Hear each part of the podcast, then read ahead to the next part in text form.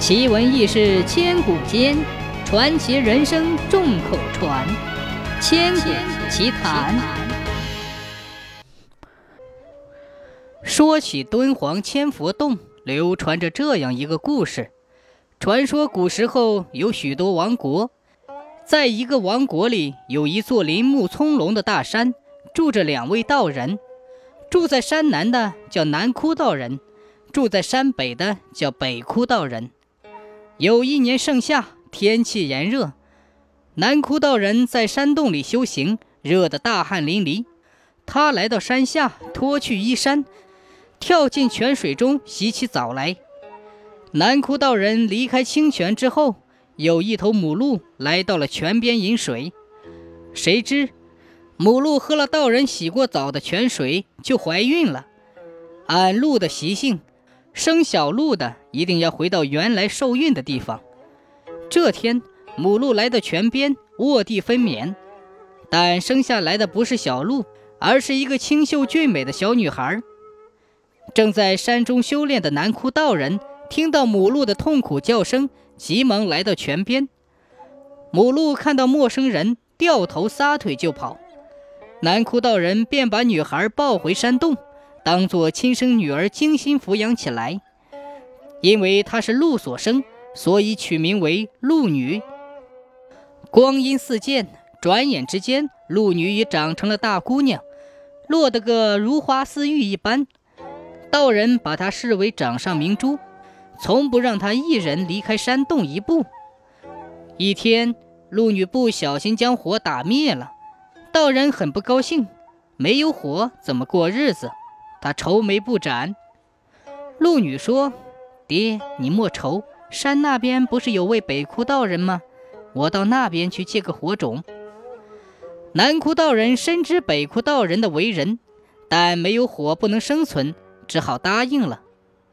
鹿女轻盈盈地朝山北走去。说也奇怪，她每走一步，脚下就生出一朵莲花来。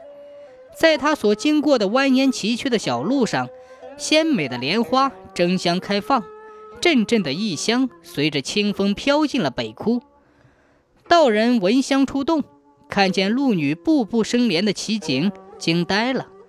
又见她深深作揖说：“道长在上，小女有礼了，请借火种一用。”北窟道人望着风姿绰约的鹿女，心想：如果让北窟四周开满莲花，岂不是变成了仙境吗？于是便说：“你借火种不难，必须从右边绕窟走上七圈。”鹿女微笑着点点头。她走一步生一朵莲花，走十步生十朵莲花。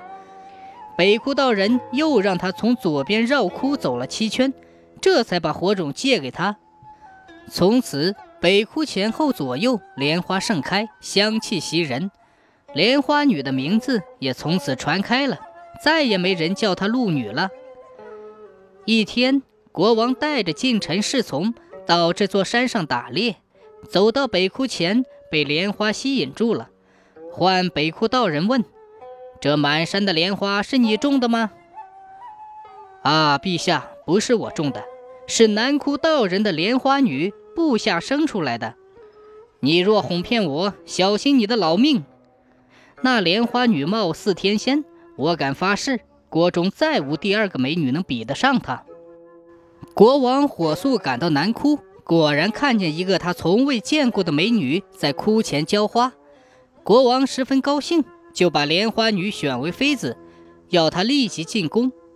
南窟道人听了，顿时气昏了过去。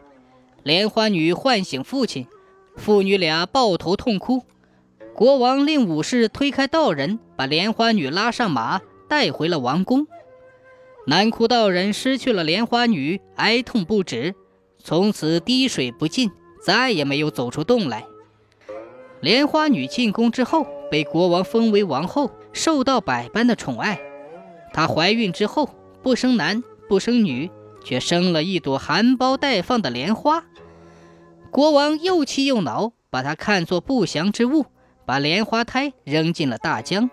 还把莲花女打入冷宫。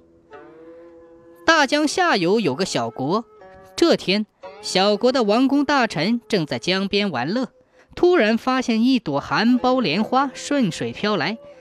国王令人打捞上来，只见花瓣徐徐张开，上面坐着一千个婴孩。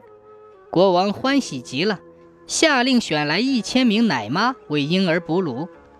等到一千个孩子长大成人之后，国王又挑选武艺超群的师傅教他们练武。几年之后，他们个个武艺高强。挂帅出征，从没打过败仗，使小国很快强盛起来。当他们知道自己出生的经过后，就率兵逆江而上，一直打到莲花夫人所在的王城下，声言要报杀母之仇。这时国王已经老了，他见兵临城下，惊得如热锅上的蚂蚁。有位老臣知道千子将军的底细，报奏说。只有莲花夫人才能退却重兵。老国王别无选择，只好从冷宫里把莲花夫人叫来。莲花夫人上了城楼，举目四望，见城下围兵千重。再细看，阵前有一千匹骏马，坐着一千员虎将，个个披甲荷枪，威风凛凛。他心中喜怒交加，真想让孩子杀进王城报仇雪恨。但他一想，打仗必然是互相残杀，死的还是百姓子弟。于是他对城下的孩子说：“孩子们，我就是你们的母亲，你们两国只能和好，不能动刀动枪。”谁知他们都不相信母亲还活着，说：“你别骗我们了，我们的母亲早就被杀害了，此仇不报，绝不罢休。”莲花夫人珠泪满面地说。你们的母亲并没有死。若不相信，有乳汁可作证。我的乳汁若不进你们的口中，那就是冒名骗人。你们再攻城不迟。说着，他解开上衣，用手挤乳，乳汁就像喷泉一样，冒出千道银丝细雨，飞洒城下。千员大将像饮醇酒蜜汁一样咽下乳汁，方知母亲未死。他们一个个赶下马，跪地。齐声高呼说：“望母亲恕罪，愿听母亲教诲。”就这样，后来两国未动干戈，相好百年。相传莲花夫人被打入冷宫之后，开始信起佛来，她的一千个儿子也因此入了佛门。人们开凿石窟、塑雕，画的就是他们的像，千佛洞也由此得名。